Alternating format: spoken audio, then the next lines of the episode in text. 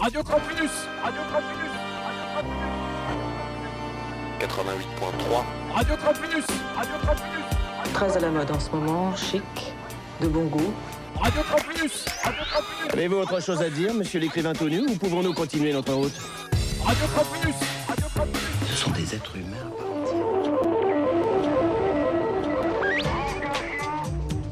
Le pouvoir possède la radio et la télévision. Eh bien, c'est maintenant le grand rendez-vous. Nous comptons sur la bonne volonté et sur la compréhension de tout le monde.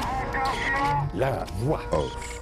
Selon la définition de l'ONU, les personnes intersexes sont celles qui naissent avec des caractéristiques sexuelles qui ne correspondent pas aux définitions traditionnelles du masculin ou du féminin. On naît avec des caractéristiques biologiques innées, des variations anatomiques, qui font que notre corps sera considéré, notamment par la médecine, comme ni strictement femelle, ni strictement mâle. On fait de la chirurgie esthétique génitale à des enfants, malgré des conséquences impactantes sur leur santé. On nie le fait que nous existons, on nie le fait que nous ne sommes pas des malades, des anomalies, mais bien des êtres sains et en parfaite santé. On nie le fait que nous subissons les actes médicaux en cause. Briser le tabou autour des réalités intersexes, c'est important pour tout le monde, pour toute la société. Parce que l'intersexuation et la façon dont les enfants intersexes sont traités, ça dit quelque chose de l'organisation de notre société. Ça dit quelque chose de l'ordre établi arbitraire dans lequel on vit. Ça dit quelque chose de la façon dont on traite les personnes normées et les enfants. Ça dit aussi l'importance démesurée qu'on donne au rôle de sexe et à quel point le patriarcat, c'est un système fondamentalement injuste. Ça dit la façon dont les institutions sont capables de traiter les gens ça dit jusqu'où on est prêt à aller, sacrifier des personnes, sacrifier des enfants, sacrifier des bébés pour perpétuer nos modèles hétéronormés et patriarcaux. Stop mutilation intersexe. Stop mutilation intersexe. Leitmotiv de cette série dont s'ouvre ici ce troisième épisode dédié à une histoire des luttes intersexes. Car au-delà des réalités de l'intersexuation, les luttes intersexes nous disent aussi bien d'autres choses sur notre société, sur la propagande, sur le racisme, sur la lutte des classes, sur nous-mêmes, sur notre propre espèce, qui n'est donc pas composée uniquement que d'individus correspondant aux définitions traditionnellement admises d'hommes et de femmes. Le mot intersexuation désigne la quarantaine de variations saines et naturelles, pour le moment recensées, entre ce qu'on entend généralement par mâle et femelle. Mais selon quels critères d'ailleurs? On l'a vu aux précédents épisodes, les réalités de l'intersexuation sont depuis des décennies occultées et réprimées par le corps médical. L'intersexuation n'est pourtant pas une maladie ni une anomalie. Salut les amis, c'est JBD pour Polémique, c'est la voix off, spéciale histoire des luttes intersexes, toujours avec vos invités militants et militantes et membres du collectif intersexe activiste CIA-OII France. Caro. Bonjour. Jo. Bonjour. Et Micha. Bonjour. Alors les amis, vous êtes ici en vos noms propres, simples adhérents, membres du CIA, et non pas des porte-paroles de l'assaut. Et on le rappelle, le, et non pas la, CIA, n'est pas une officine d'espionnage états-unienne. Micha. Alors le CIA, c'est le collectif intersexe activiste qui est la seule asso par et pour des personnes intersexes en France, qui est rattaché à l'OI, l'Organisation internationale intersexe. Comme dans les précédents épisodes, on s'exprime à la fois en tant que membre de cette organisation, mais aussi en tant que personne intersexe qui témoigne des violences et des abus qu'ils ont subis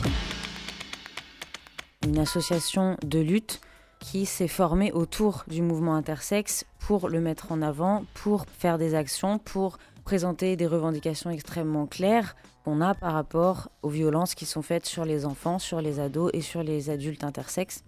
Donc c'est pas seulement un outil pour nous visibiliser ou nous mettre en avant, c'est une organisation de lutte faisant partie d'un mouvement contestataire plus global autour des réalités intersexes.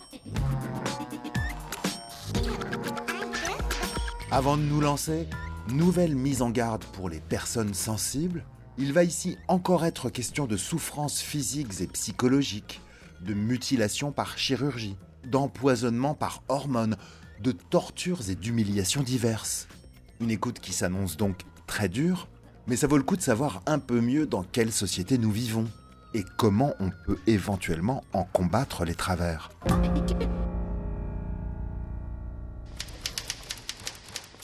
Selon des études sérieuses, les réalités de l'intersexuation concernent au moins 1,7% de la population. Certaines études vont jusqu'à 4% de la population mondiale. Pour ne parler que de la France, cela veut dire des millions de personnes torturées à la chirurgie ou à la chimie, et ce dans le but d'être normées. en gros, forcées à être mâles ou femelles, si cela signifie vraiment quelque chose.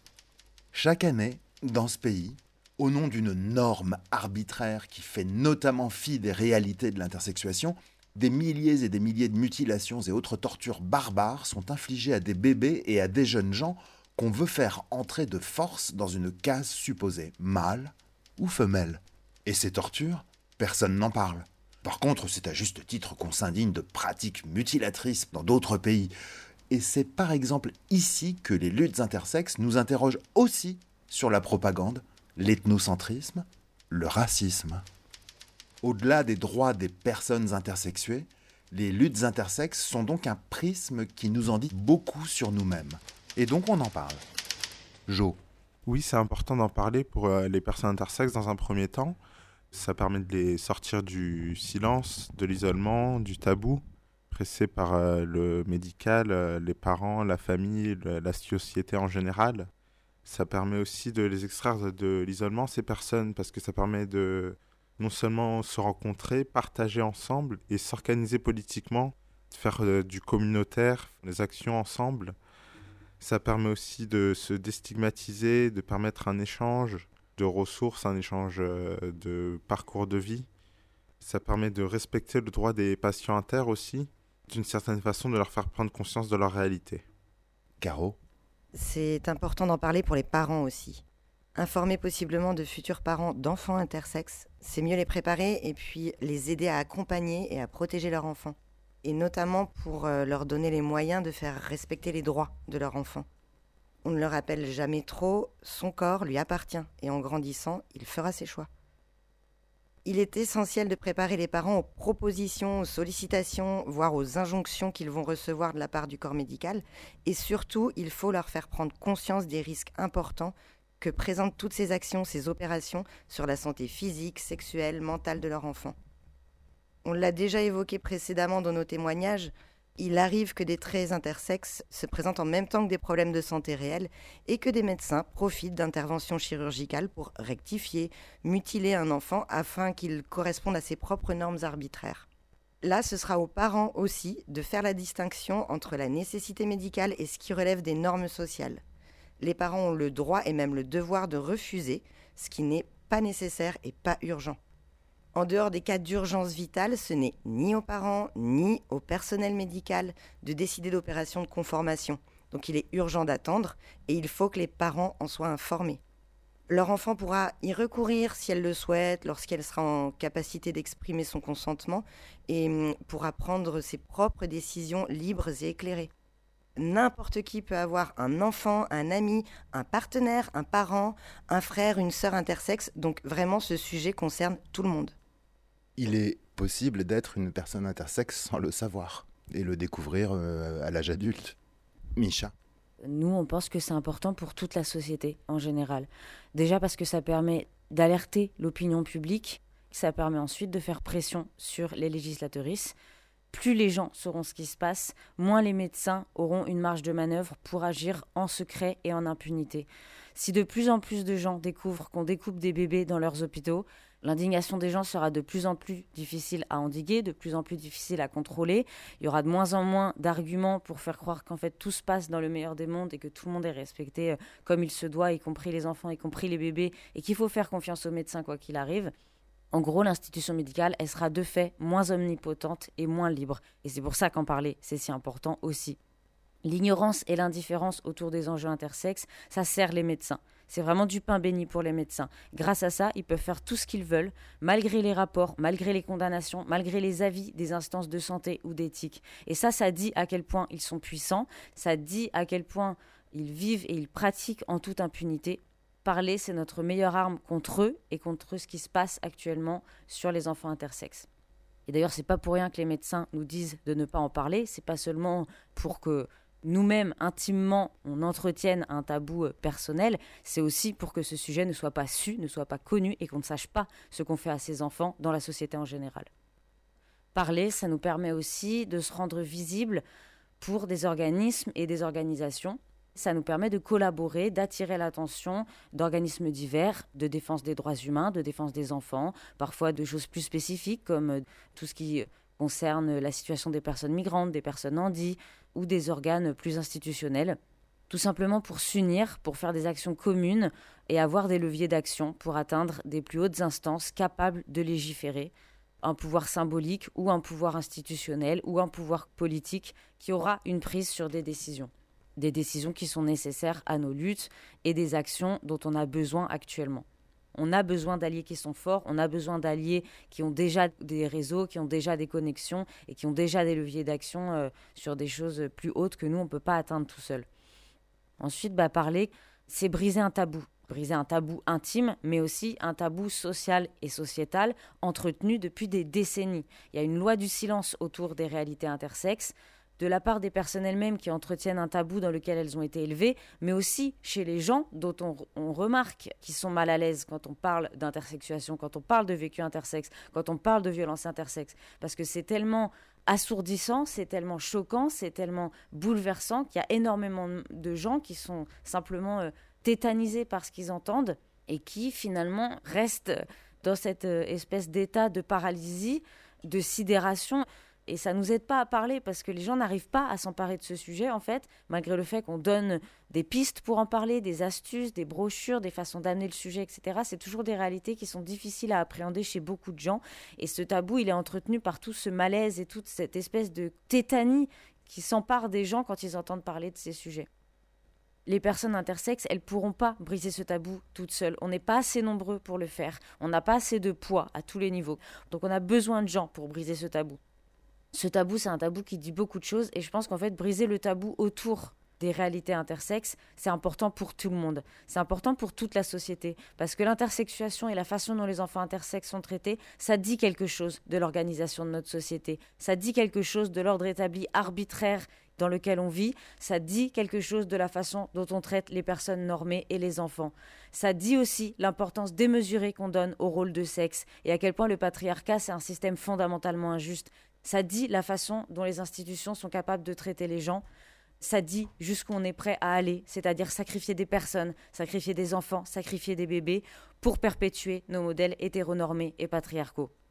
Et puis pour finir, briser le tabou, c'est aussi dédramatiser et déstigmatiser le sujet de l'intersexuation en général, pour que les personnes intersexes soient dignement traitées, incluses et représentées dans la société d'une part, mais aussi qu'on puisse adresser ce sujet sans avoir l'impression de remuer ciel et terre à chaque fois et de provoquer uniquement de l'indignation et du choc. Il va falloir que les gens puissent s'emparer de ce sujet, puissent le diffuser, qu'on cesse de considérer les vécus intersexes comme une horrible exception médicale totalement détachée, obscure et secrète on doit pouvoir parler et entendre parler de ce qui se passe, mais aussi qu'on prenne conscience du contexte oppressif général dans lequel la cause intersexe se situe et se place, et qu'elle est liée à plein d'autres luttes et réalités.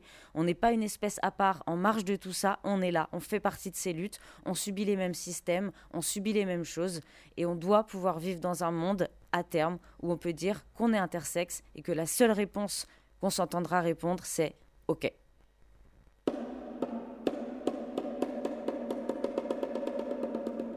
Micha, Caro, Jo, vous nous avez esquissé au cours des précédents épisodes comment vous avez pris conscience de votre intersexuation. Mais qu'est-ce qui vous a donné envie de rejoindre la lutte? Ça, c'est deux étapes différentes. J'ai pas été toujours euh, un militant inter. Au départ, euh, j'ai côtoyé le collectif intersex activiste, leur rassemblement à la Marche des Fiertés de Paris en 2017 il y avait trois personnes sous le drapeau seulement. Grâce à ces trois personnes, j'ai pu voir euh, le drapeau enfin flotter dans les airs. Ce qui m'a permis par la suite euh, de faire plus de recherches de mon côté et me rendre compte qu'il y avait la quinzaine et que des événements se passaient euh, plus près de chez moi. Du coup, j'en ai profité pour aller faire un tour en octobre et c'est là que j'ai vu que certains militants s'étaient adressés à nous, avaient un certain public, avaient une certaine portée, avait les mots justes, des mots que j'avais jamais entendus jusque-là. C'est par la suite que j'ai décidé de rejoindre euh, le CIA pour un premier temps euh, me donner de la force. Me donner de la force parce qu'à cette période de ma vie, j'étais un peu anéanti. Je luttais pour des luttes euh, antiracistes, féministes, étudiantes. C'est des luttes qui me paraissaient intéressantes, mais qui n'avaient pas autant de portée politique que la lutte inter pour moi. Parce que c'était quelque chose que je vivais au plus profond de moi depuis des années. De voir ces trois personnes lors de la marche, ça m'a donné de la force pour euh, me dire que moi aussi, euh, je pourrais, grâce euh, au collectif, donner de la visibilité aux personnes inter, leur donner du pouvoir, leur donner la parole, leur donner de la place dans l'espace public. C'est ça qui m'a donné envie de rejoindre la lutte. Caro. Quand j'ai commencé à rencontrer et à échanger avec des personnes inter, j'ai très rapidement compris qu'un grand nombre d'entre elles avaient un parcours bien plus dramatique que le mien et que d'une certaine manière, j'avais eu beaucoup de chance. Et ce pour plusieurs raisons. Pour ce qui concerne les protocoles médicaux invasifs euh, violents, bien que j'en ai subi, j'ai tout de même été épargnée par rapport à d'autres parce que j'étais en âge de refuser et que mes parents m'ont soutenue et surtout m'ont laissé totalement libre de mes choix. Ensuite, ce qui m'a sauvé des mutilations, ce sont les avancées, entre guillemets, de la médecine, présentées comme des progrès inéluctables, hein, j'utilise leur terme ironiquement, qui n'était pas encore suffisant pour intervenir chirurgicalement sur moi dans le cadre de ma variation. Aujourd'hui, en revanche, c'est le cas. Donc, on peut dire que si j'étais née 10 ou 15 ans plus tard, j'y aurais eu le droit. J'ai échangé avec euh, une militante inter qui a la même variation que moi, qui est plus jeune et qui, elle, a été prise en charge plus récemment. Elle a subi tellement d'opérations plus foireuses les unes que les autres pour la faire entrer dans leurs normes arbitraires qu'elle a fini en fauteuil roulant et elle a souffert de douleurs abominables. En fait, ils lui ont brisé sa vie. J'avais pas pris la mesure de la gravité de ce qui se passe aujourd'hui pour les personnes intersexes. Pour moi, ça a été un vrai choc. Donc, évidemment, quand on entend parler de viol, on pourrait croire que le mot est fort, mais pas du tout. Enfoncer des bougies de dilatation dans le vagin d'une petite fille dans le but de la rendre pénétrable, à terme, par un pénis de taille moyenne d'un homme adulte, le tout dans un hôpital ou en demandant aux parents de le faire à la maison, pourquoi pas, ou encore en l'endormant si nécessaire car euh, bah, elle n'est pas d'accord ou qu'elle a trop mal, ça s'appelle bien du viol. Ensuite, quand on entend parler de mutilation, de vie brisée, de suicide, de handicap lourd provoqué par l'acharnement chirurgical, que ça concerne tes semblables, ta communauté, et que tu t'aperçois que tu as échappé à tout ça tout à fait par hasard ou par chance, bah, tu es tellement choqué en colère que si tu en as la force, tu peux tout simplement pas rester les, bras croisés dans ton coin. Et la meilleure façon pour moi de transformer cette colère de manière positive ou constructive, bah, c'est de me retrousser les manches et de lutter pour que ça n'arrive plus.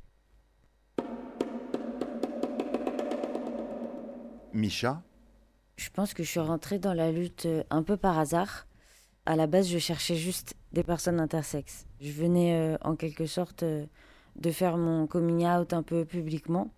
À un moment, j'en ai eu ras-le-bol. Il y a eu un dernier événement qui s'est passé, une dernière micro-agression, on pourrait dire, euh, qui m'est arrivée. Et à partir de là, je me suis dit, j'en ai trop marre. Il faut que je rencontre des personnes comme moi. Il faut que je sorte de cette espèce de, masque que je me mets et de, et de fausse identité.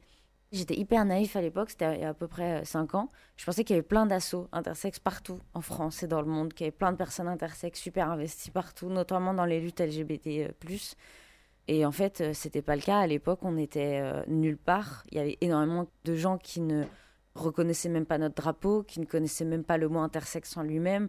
Et là, je me suis rendu compte qu'en fait, non, le tabou, l'invisibilisation, le fait qu'on veuille nous effacer, ça avait des effets très concrets également sur l'organisation de nos luttes et sur la visibilité de nos mouvements et des personnes elles-mêmes.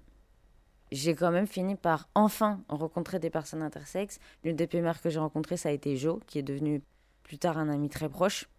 C'est extrêmement bouleversant de voir d'autres personnes intersexes. Souvent, c'est des choses qui nous font pleurer quand on rentre chez nous, qui nous laissent dans un vraiment un état euh, bouleversé pendant plusieurs jours, parce qu'en fait, on a passé notre vie à penser qu'on était seul au monde, à dire qu'on ne pouvait pas en parler, que c'était des choses avec lesquelles on ne pourrait pas connecter avec le reste du monde. C'était des choses qui nous contraignaient à l'isolement. Et du coup, de rencontrer d'autres personnes, on a toujours cette espèce de sentiment de fébrilité, un mélange d'enthousiasme, de tristesse aussi, de savoir qu'il y a d'autres gens qui ont souffert autant que nous, voire plus. Et très vite, en fait, j'ai voulu rejoindre la lutte parce que je voulais être avec des personnes inter, socialiser avec des personnes intersexes, rencontrer des personnes intersexes et créer des choses avec des personnes intersexes. Ça a été vraiment ma première motivation, plus que juste les actions militantes en fait. J'ai rejoint la lutte aussi avant de comprendre réellement mon vécu et à quel point il m'avait impacté. J'ai mis vraiment beaucoup de temps à admettre et à réaliser ce que j'avais subi, à quel point c'était grave, à quel point ça avait agi sur plein de choses de ma vie, à quel point les médecins étaient en tort aussi, à quel point ils étaient vraiment coupables, vraiment critiquables et à quel point c'était gravissime. Je savais en parler, je, savais dire que j'avais euh, telle variation, que j'avais subi tel ou tel truc, mais j'avais pas encore ce regard super critique est super grave en fait sur le vécu que j'avais et qui est semblable à beaucoup de vécus intersexes. Quand je parlais des réalités intersexes, même en tant que militant, et que je voyais les réactions effarées, voire euh, totalement bouleversées des gens, moi qui étais encore très dissociée et qui le suis encore beaucoup, hein, j'étais presque étonnée de voir ces réactions-là. Je me disais putain, ça met les, gens dans des états euh, pas possibles en fait. Et je pense que c'est ça en fait qui m'a fait comprendre l'urgence de cette lutte, mais aussi la gravité de ce dont on parle et donc de ce que j'avais subi ça, j'avais pas encore bien mesuré euh, ça dans ma tête et ça a été très violent au bout d'un moment de m'en rendre compte. Quand tu fais des conférences, quand tu fais des prises de parole, quand tu fais des discours, quand tu fais des vidéos, quand tu travailles avec tes potes euh, militants, etc., c'est ta vie en fait dont tu parles. Je me suis vraiment lancé corps et âme dans la lutte au point d'y laisser pas mal de plumes. C'est tellement une lutte qui nous tient tellement à cœur et qui euh, invoque tellement de choses en nous, émotionnellement, mentalement, psychiquement, physiquement, que très très vite cette lutte elle nous bouffe en fait et on n'a pas toujours les bons outils et les bonnes armes et les bons réflexes pour réussir à trouver notre équilibre, pour réussir à pas trop s'exposer, etc. Et il y a énormément de militants qui n'arrivent pas à tenir sur le long terme parce qu'en fait c'est à la fois très chronophage parce qu'on a beaucoup de travail, à la fois très exposant parce qu'on est face à des réalités compliquées. C'est quelque chose dans lequel on a tendance à s'investir sans parachute et sans prudence. Mais c'est aussi une lutte qui paradoxalement est vitale pour beaucoup d'entre nous et pour moi parce que c'est aussi une façon de reprendre le pouvoir sur ce qui nous a été fait, sur le rapport de force avec les médecins. Nous qui avons été objectifiés, silenciés, bâillonnés, déshumanisés, qui ne pouvions rien faire, là, on devient le sujet de nos luttes. On retrouve notre agentivité, on retrouve notre subjectivité, on retrouve notre force. Nous, on crie la vérité à la face du monde. Nous, on ose sortir du silence. Et c'est très dur hein, quand ça a été toute ta vie, le silence. Mais pour moi, la lutte, c'est aussi retrouver une forme de force et de prise sur cette violence que j'ai pas pu combattre quand j'étais enfant, quand j'étais seule, quand j'étais sous le prisme et sous le joug total des médecins, avec les médecins comme seul référent et comme seul tortionnaire. Donc c'est vraiment une façon de reprendre le pouvoir et de renverser ce rapport de force et de prendre sa revanche aussi sur ce qu'on nous a fait. Et puis bah, dans la lutte, on n'est plus tout seul. Moi, je lutte aussi, encore une fois, pour être avec d'autres personnes qui connaissent les violences en question et qui m'aident à briser ce sentiment qui m'a accompagné toute ma vie d'être unique au monde, parce qu'on m'avait fait croire que j'étais rarissime, voire qu'il n'y avait que moi qui existais dans le monde. Et en fait, aujourd'hui, c'est mon seul moyen de reprendre du pouvoir là-dessus. C'est quelque chose qu'on est beaucoup à ressentir. Je ne peux pas vivre dans un monde où d'autres enfants vont subir la même chose. Maintenant que, notamment grâce à la lutte, j'ai compris la gravité de ce qui est fait, la tragédie que subissent les enfants intersexes, que c'est pas juste mon cas, mais qu'il s'agit d'une réalité qui concerne des milliers d'enfants et des dizaines de milliers d'enfants, à quel point leurs droits humains sont bafoués, leur intégrité est méprisée, leur enfance est brisée, et eh ben moi je peux plus faire abstraction de ça. Ça, je crois que c'est un, sentiment qu'on a tous en commun, c'est que on sait ce que c'est et on ne peut pas supporter, c'est viscéral de vivre avec ça. Et tant que ça cessera pas, je crois que je continuerai à me battre quoi qu'il en coûte.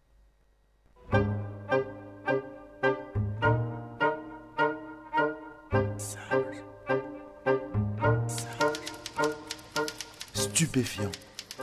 L'acharnement du corps médical à cacher, silencier, détourner les réalités de l'intersexuation est stupéfiant. L'acharnement à réprimer, torturer des personnes intersexes relève de l'horreur et reste incompréhensible si l'on n'invoque pas les idéologies et croyances absurdes qui animent notamment les médecins. Dans ce pays comme ailleurs, c'est dans un silence assourdissant que l'on torture des personnes intersexuées. Par idéologie, on transforme des cohortes de gens en bonne santé en gens malades. C'est d'ailleurs pour ça qu'on dit que ces opérations, ces interventions, en général, tous les traitements qui sont faits sur les enfants intersexes sans consentement ni nécessité vitale, ne sont pas du tout d'ordre thérapeutique, mais sont d'ordre cosmétique, esthétique et idéologique. Parce qu'en fait, normatif, c'est déjà être idéologique. Oui, les enfants intersexes sont mutilés par idéologie, déjà par idéologie purement médicale, c'est une anomalie, c'est une malformation, il faut qu'on s'en occupe, et par idéologie, euh, au sens bien plus large du terme, la binarité sexuée telle qu'elle est présentée, telle qu'elle est pensée, telle qu'elle est théorisée, c'est déjà de l'idéologie, c'est déjà projeter une certaine idée et un certain euh, point de vue sur euh, ce que c'est le sexe, que c'est la binarité sexuée, ce que c'est qu'être un homme ou une femme, ce que c'est qu'être un garçon ou une fille, alors que les biologistes savent qu'il y a beaucoup de nuances dans tout ça. Donc oui, c'est fondamentalement idéologique. Il y a des victimes directes à cette idéologie. La médecine, l'institution médicale, la science en général, c'est une science humaine qui évolue avec ses propres biais et ce ne serait pas la première fois dans l'histoire humaine que la médecine est victime d'idéologie on a vu ça euh, avec, par exemple, la hiérarchisation des races, qui pendant longtemps a été considérée comme une vérité scientifique tout à fait avérée. Ça, c'est un exemple parmi tant d'autres. La science et la médecine a toujours été sexiste, a toujours été homophobe, a toujours été raciste, a toujours été handiphobe, a toujours été grossophobe, et aujourd'hui est intersexophobe parce que la médecine a toujours été victime d'idéologies qui dépassent le cadre scientifique et qui dépassent le cadre médical, mais dont elle est un des vecteurs et un des fondements aujourd'hui dans nos sociétés. Vraiment, il faut comprendre que les médecins rendent malades des enfants jusque dans le ventre de leur mère, jusqu'à rendre malade leur mère, ça arrive dans certains cas, parce qu'ils veulent nous éviter de naître avec des malformations qui n'en sont pas. Ce qui est à l'œuvre là, c'est du tri d'êtres humains par rapport à des critères fixés arbitrairement, des critères idéologiques. Et je crois qu'on peut utiliser le mot d'eugénisme à ce titre.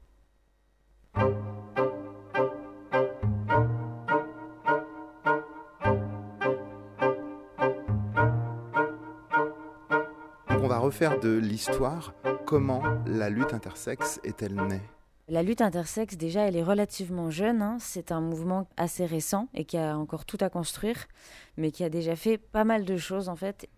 Les premiers mouvements intersexes, quand ils émergent, ça va d'abord être par l'intermédiaire d'associations de patients. Dans les années 90, il y a beaucoup d'associations de patients qui se créent, notamment autour euh, du VIH-Sida, des associations Andy, des associations euh, de malades, et qui sont de plus en plus actifs. Et ces mouvements intersexes donc vont émerger dans ce cadre-là, dans lequel on trouve une grande importance de la subjectivité et du savoir militant et concerné comme outil de réappropriation de soi. Les patients reprennent le pouvoir, les patients reprennent le savoir sur leur vie, sur leur vécu, sur leur maladie, sur leurs conditions, et remettent un petit peu en cause déjà l'omnipotence et le pouvoir hégémonique du médical en général. C'est dans ce cadre-là que les premières euh, voix intersexes émergent. Dans les années 90, il va y avoir un témoignage à la télé d'une personne intersexe, qui ne se définit pas comme intersexe, qui se définit à l'époque comme hermaphrodite, qui va vraiment être une déflagration dans euh, les mouvements intersexes et dans la société en général, et qui va faire effet boule de neige.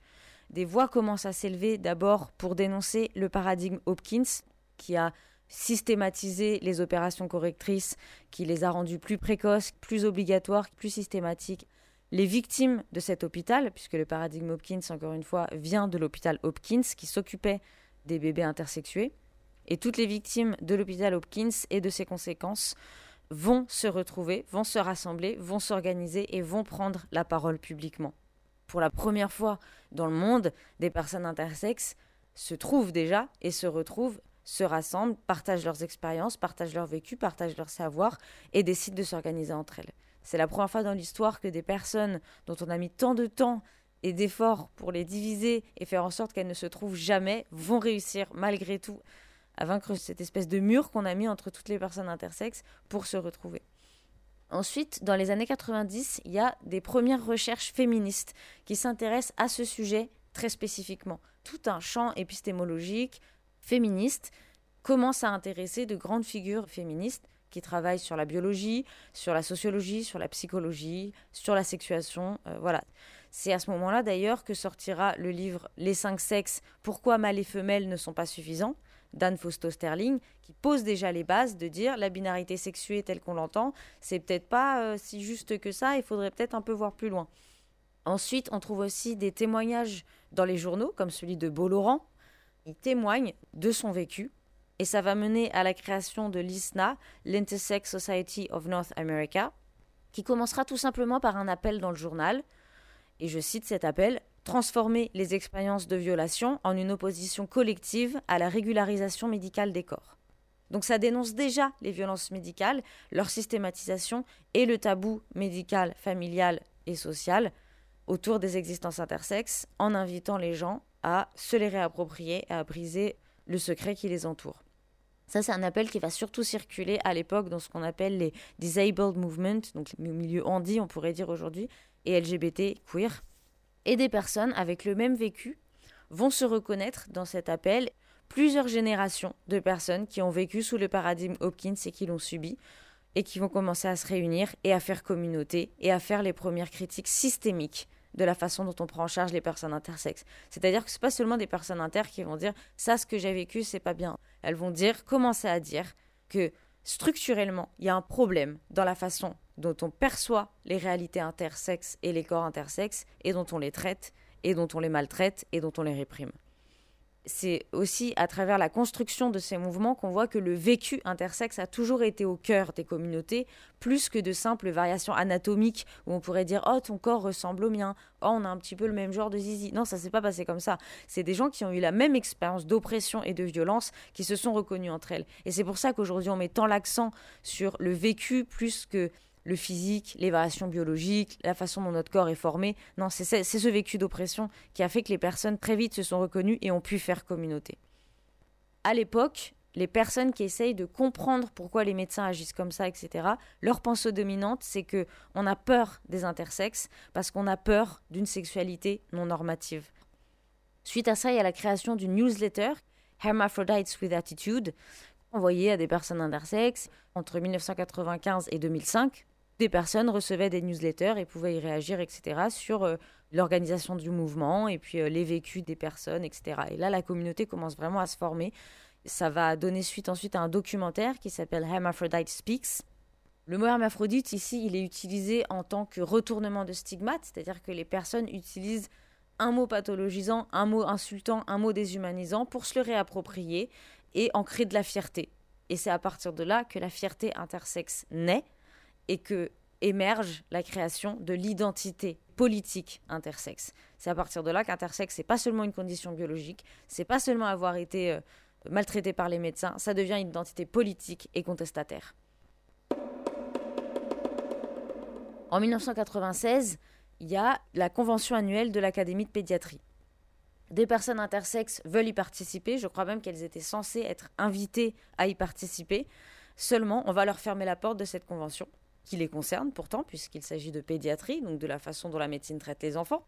Et ça va donner lieu à la première protestation publique, totalement improvisée à l'époque, devant cette convention annuelle de l'Académie de pédiatrie.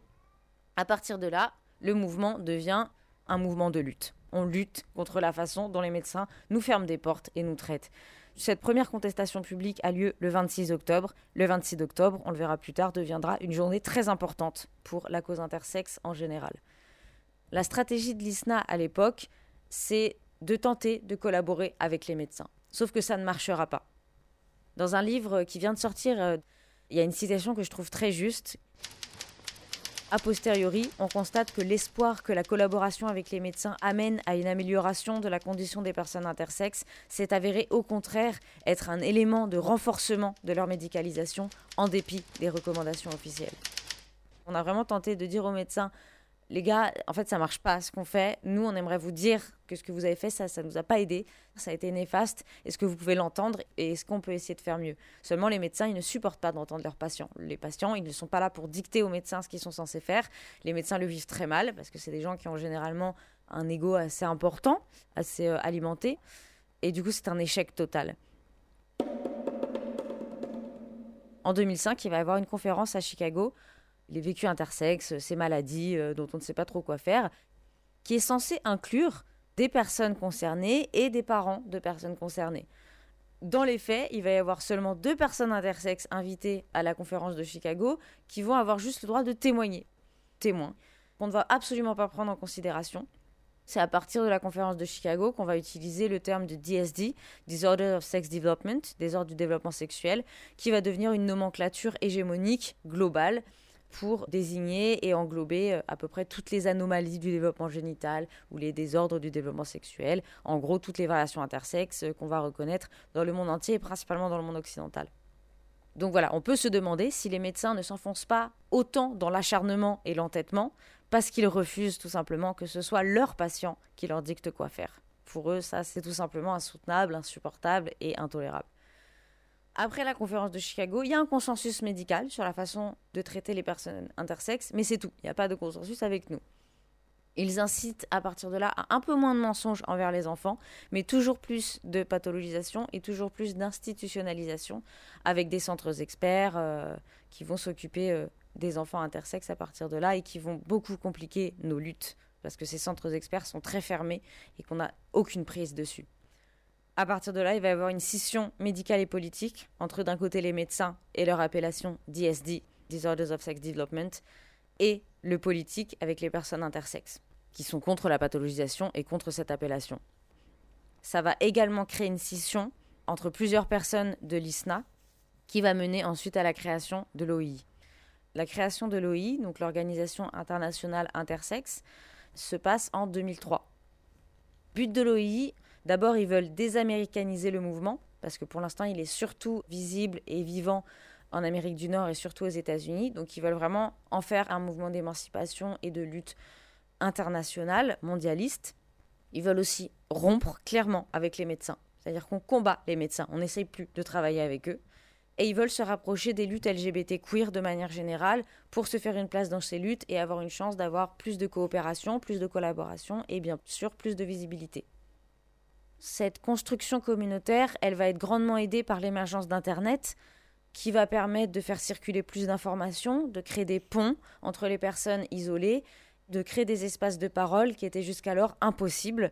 On va pouvoir créer communauté, créer des forums, créer euh, des sites, créer des newsletters, fabriquer des espaces virtuels où les personnes déjà sont protégées par l'anonymat et vont pouvoir trouver des personnes intersexes beaucoup plus facilement. C'est à partir de là qu'on décide des dates de la quinzaine de visibilité intersexe, qui va permettre de mettre les projecteurs sur la lutte au moins une fois dans l'année.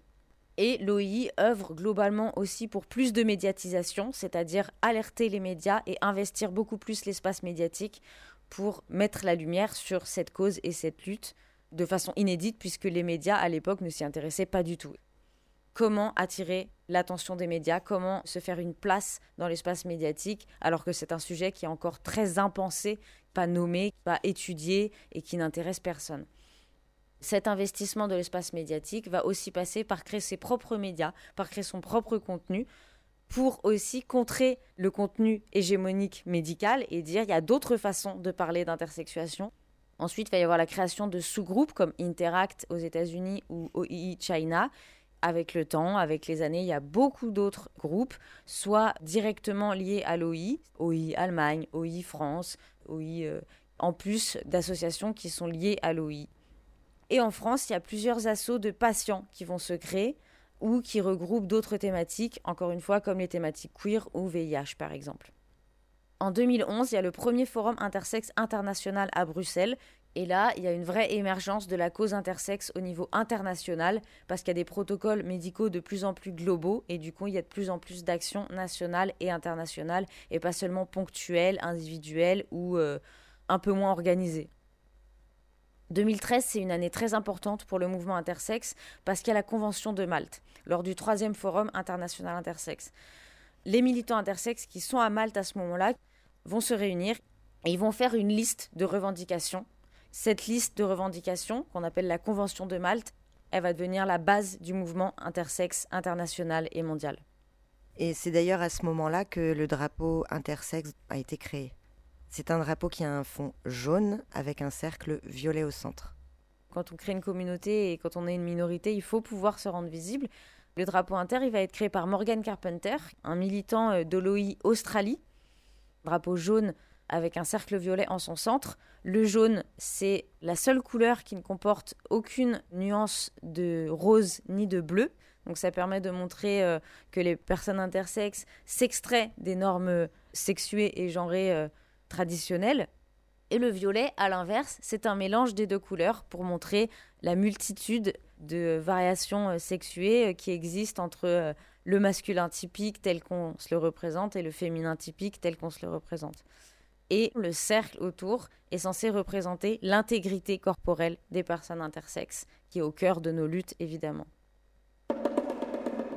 C'est aussi à partir de 2014 que les organes intersexes deviennent de plus en plus soutenus par des organisations extrêmement importantes comme l'ILGA, comme Amnesty, qui va notamment faire une campagne sur les enfants intersexes en 2017. Il y a à ce moment-là des groupes qui se créent aussi dans le sud global, en Afrique, en Asie, etc. Faire en sorte que les mouvements intersexes ne soient pas trop eurocentrés, parce qu'effectivement, dans le sud global, notamment dans certains pays d'Afrique, les enjeux ne sont pas forcément les mêmes qu'en Occident. Par exemple, dans certains pays d'Afrique, le fait que les enfants intersexes ne soient pas trop médicalisés, ce n'est pas l'urgence. L'urgence, ça va surtout être de faire de la prévention et de protéger les enfants intersexes ou les personnes intersexes de l'exclusion, de la torture, des violences sexuelles, du rejet familial, voire des meurtres et des infanticides, parce que l'intersexuation peut être perçue dans certaines sociétés comme une malédiction, quelque chose de diabolique, comme quelque chose de malsain. Là, on va se rendre compte qu'en fait, il y a des revendications et des objectifs et des enjeux que nous, nous n'avons pas, que certaines communautés ont, et qu'il est important de prendre en compte dans notre conception globale des enjeux intersexes. Jo. En 2016, il y a la création du CIA. Alors initialement, c'était collectif intersexe et allié, et c'est devenu collectif intersexe activiste. Pourquoi ce petit glissement?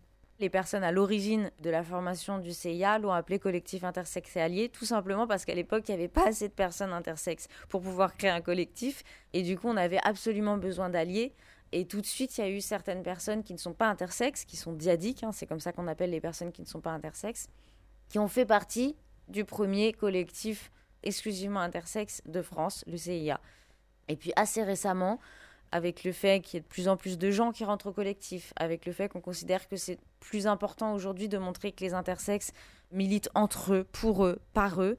Il faut savoir quand même les luttes intersexes et les militants intersexes ont subi beaucoup de paternalisme, beaucoup de fétichisme aussi, ce que j'appelle un peu la fétichisation politique, beaucoup de dépossession de nos luttes, c'est-à-dire qu'on a entendu beaucoup de gens parler de nous à notre place, souvent maladroitement et parfois en nous faisant du tort. Donc au bout d'un moment, on s'est dit, le collectif intersexe est allié dans le titre.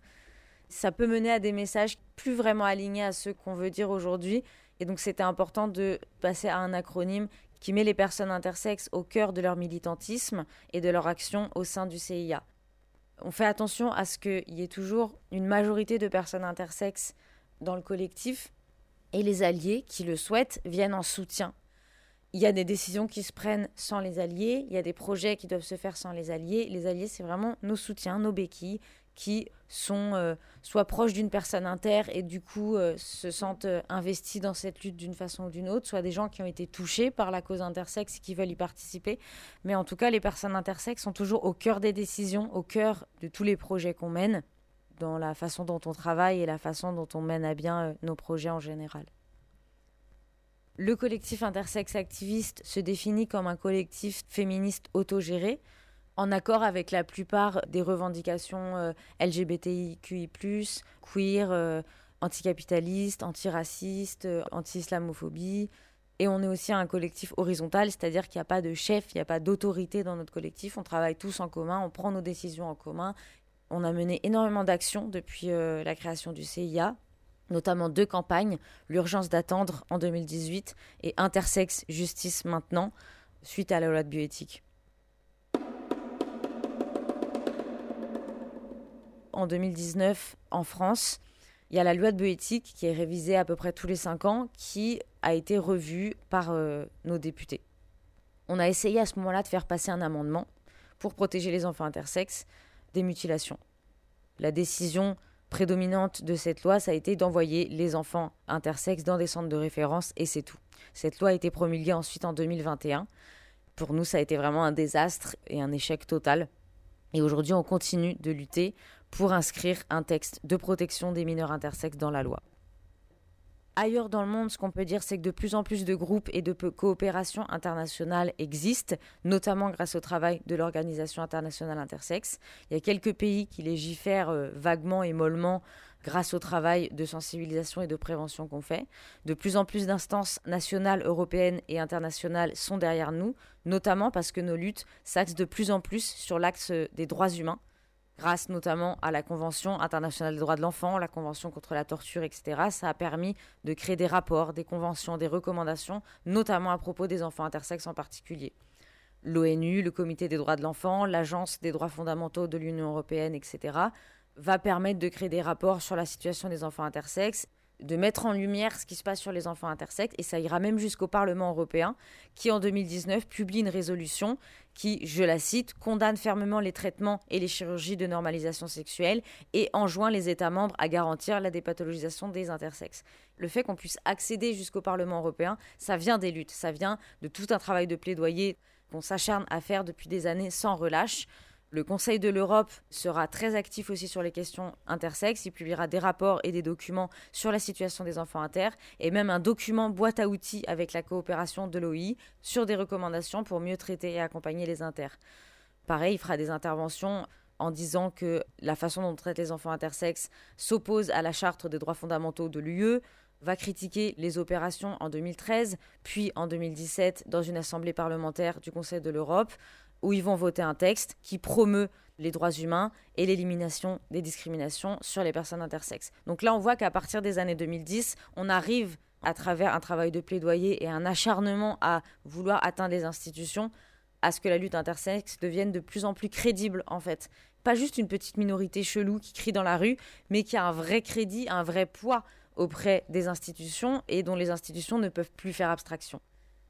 Pour finir, aujourd'hui, le CIA continue de se battre pour le droit des personnes, pour la fin de la pathologisation et pour atteindre les ministères, les instances et de plus en plus d'orgas sont derrière nous. On est actuellement dans un tournant de la lutte et de la cause intersexe. On n'a pas encore assez de recul actuellement pour pouvoir en parler correctement, mais on sait qu'on n'a jamais été aussi loin. On sait qu'on n'a jamais eu autant de poids, que ce soit au niveau institutionnel, au niveau médiatique, au niveau communautaire. On a plus de soutien, on a plus de visibilité, on a plus de crédit.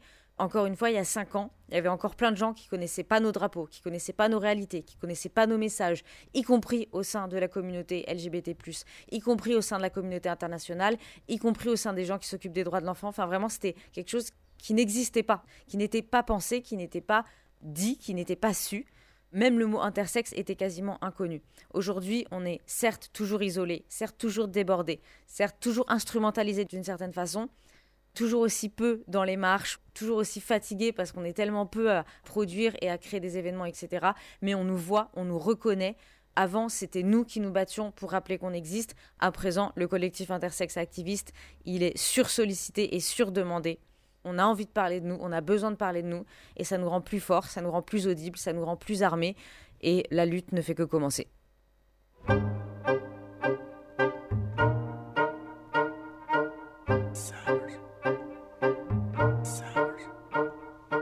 Quelles sont vos actions, Caro? Tout d'abord, il y a tout un volet sensibilisation. Le collectif intersexe activiste organise des événements publics, des communications avec les médias et investit l'espace médiatique pour s'y faire une place. Et c'est ce qu'on est en train de faire aujourd'hui d'ailleurs. On organise aussi des formations internes et externes proposées en interne pour les militants et les militantes du collectif afin d'apprendre à parler des luttes de l'intersexuation, de creuser certains sujets et les formations externes sont à destination soit du grand public, soit des professionnels. Nous mettons à disposition de tous de la documentation diverse.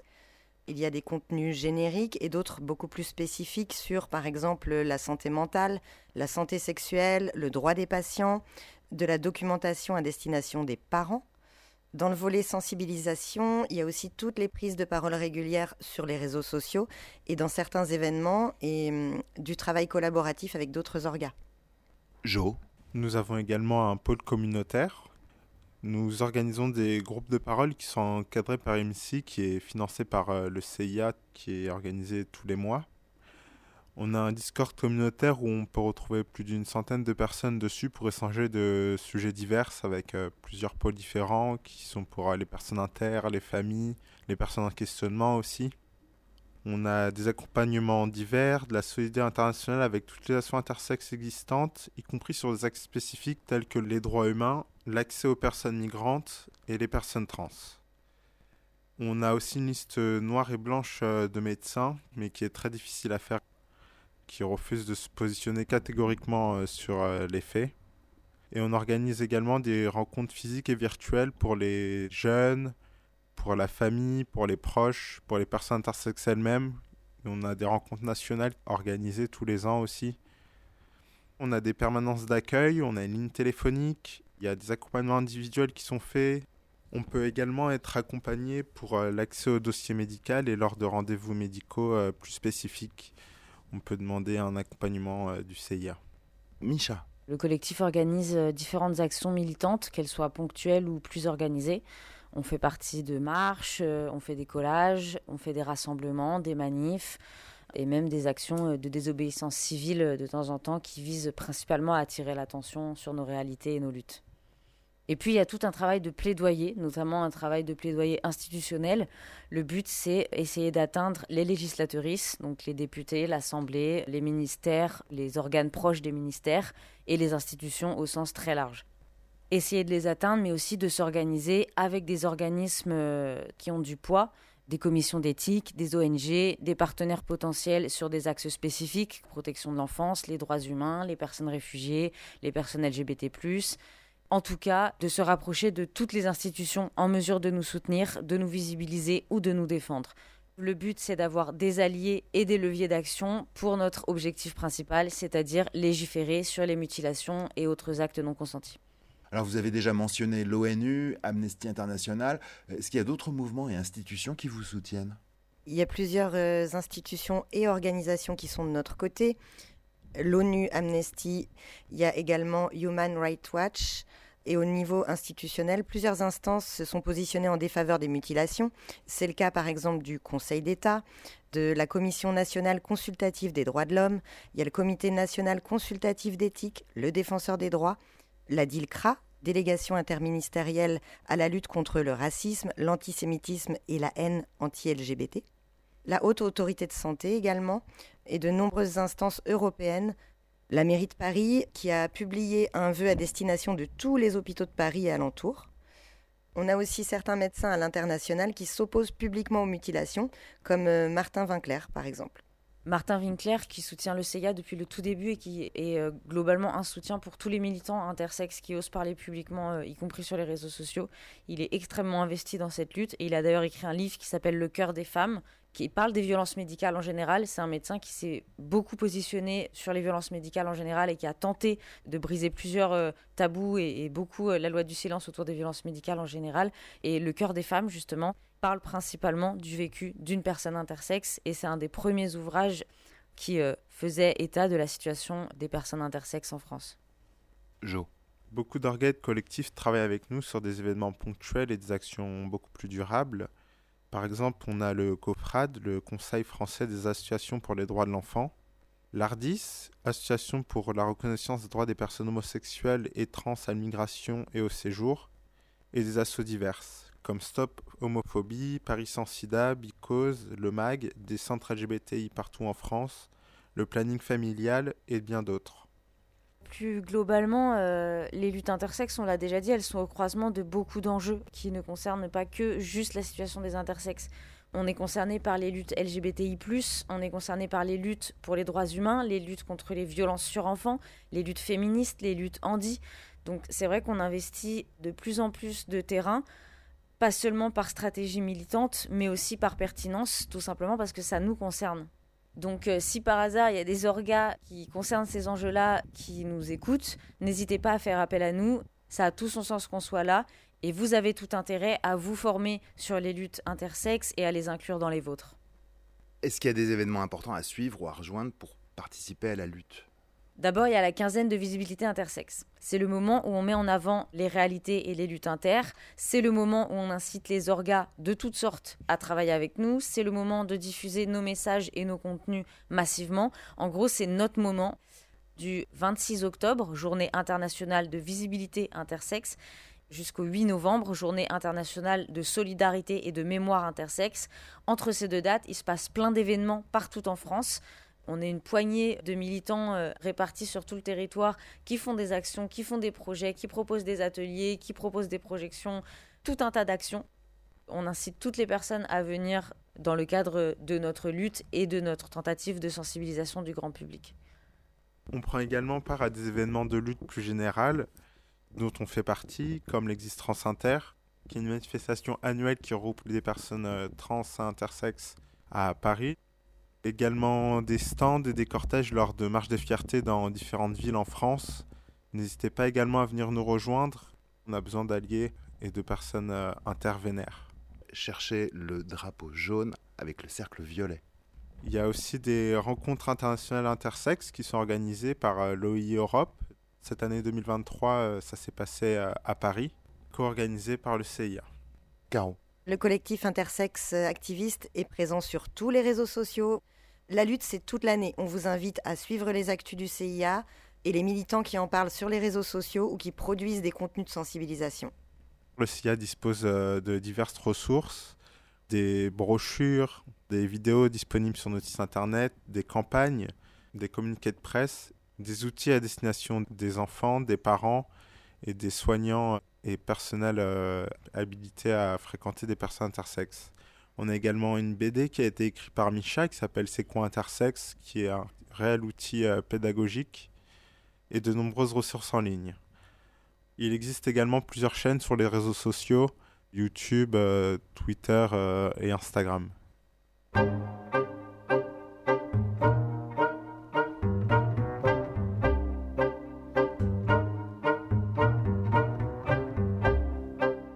Il y a une ressource essentielle qui est sortie cette année, en 2023. C'est le livre Intersexe, du pouvoir médical à l'autodétermination de Miral Khaz, paru aux éditions Cavalier Bleu. Miral Khaz est une docteure en sociologie et autrice d'une thèse euh, sur l'histoire des pratiques médicales sur les intersexes.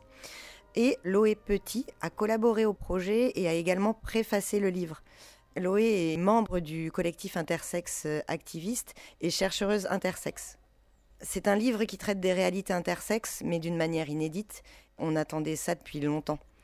Il y a tout un travail de recherche qui a été fait pour expliciter la place de l'intersexuation dans l'histoire occidentale et la vision qu'on en a eue à travers les différentes époques. Ce livre, il aborde également l'histoire de la médicalisation et surtout les conséquences du paradigme interventionniste sur les personnes inter. Il y a toute une partie consacrée à l'émergence du mouvement intersexe et le long parcours militant vers une évolution des mentalités et du droit. L'autrice vient également questionner les normes arbitraires de binarité des sexes, de genre, de sexualité, et surtout c'est fait dans une approche dépathologisante de l'intersexuation.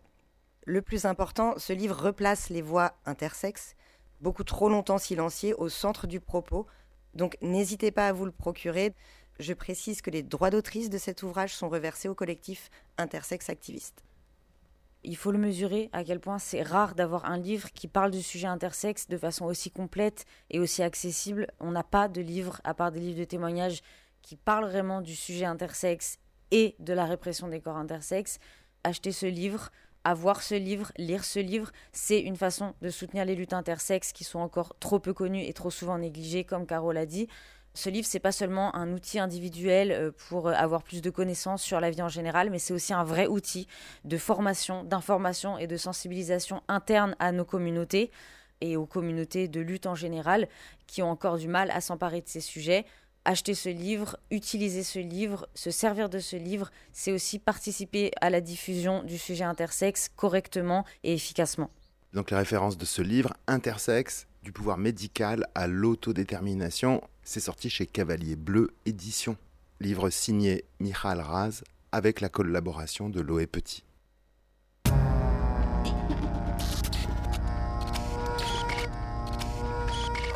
Et voilà les amis, c'est sur ce conseil de lecture qu'on va se quitter. Grand merci à Micha, Caro et Jo qu'on retrouvera sur votre radio préférée au prochain et dernier épisode de cette série pour évoquer le quotidien de la lutte intersexe. Émission à réécouter sur notre site polémix et la voix off.com. Ce n'est qu'un combat. Continuons le début. Salut